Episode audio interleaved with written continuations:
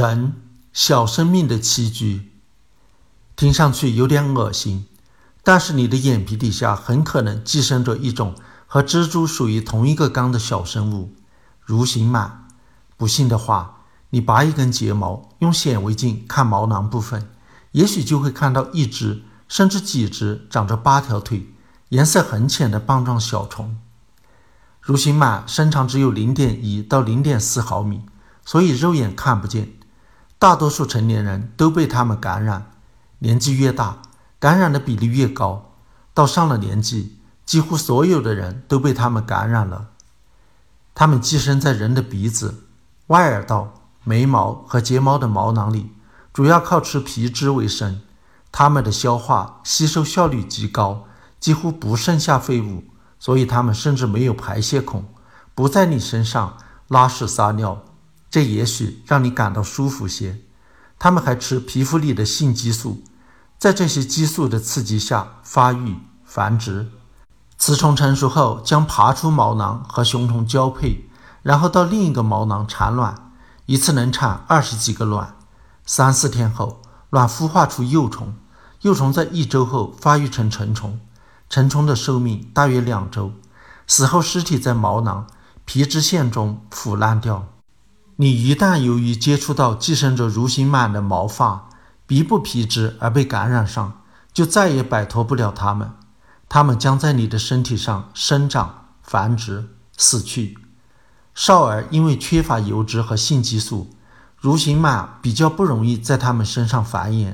三十岁以下的人大约只有百分之二十被感染，但是成年人，特别是那些油性皮肤和使用化妆品的人。为蠕形螨提供了充分的养料，可能寄生着数以百万计的蠕形螨。蠕形螨一般来说是无害的。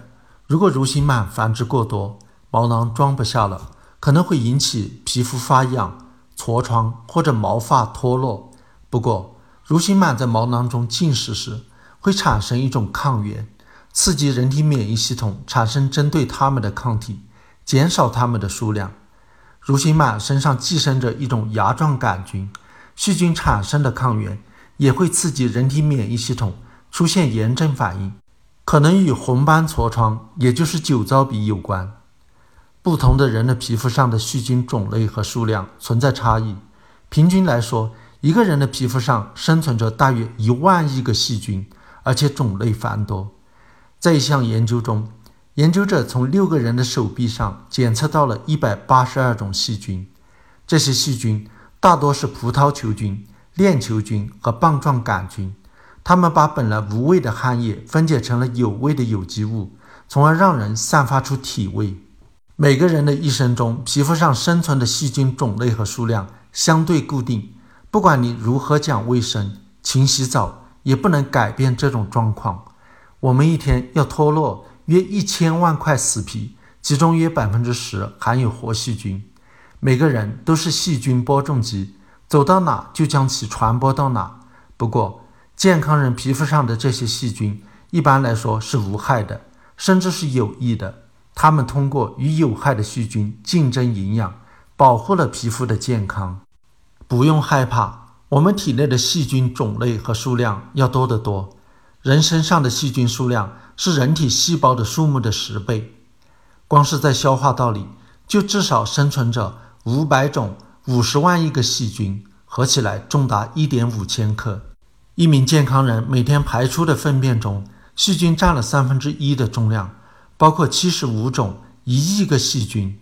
这些细菌的大量存在对人体是有益的，它们抑制了从体外跑进来的有害细菌的繁殖。而且它们还帮助消化碳水化合物，并为人体制造维生素。大肠里的细菌能够制造维生素 K 二，并被人体吸收利用。在人体内还隐藏着大量的比细菌更小的、介于生命与非生命之间的东西——病毒。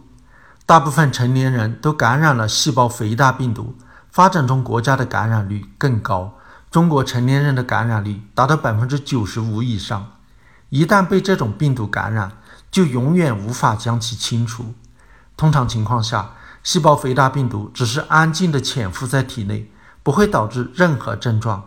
细胞肥大病毒属于疱疹病毒，其他疱疹病毒，例如水痘、带状疱疹病毒和单纯疱疹病毒，就没有这么温和了。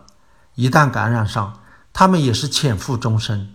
但是在某些情况下，例如精神压力大、生了某种疾病，潜伏的病毒会被激活，开始大量复制，导致细胞死亡、破裂，在皮肤黏膜上长出了水泡。这时，你就觉得自己上火了。几天后，病毒又会自己沉默、潜伏下去。几乎所有的人都感染了人类疱疹病毒六型。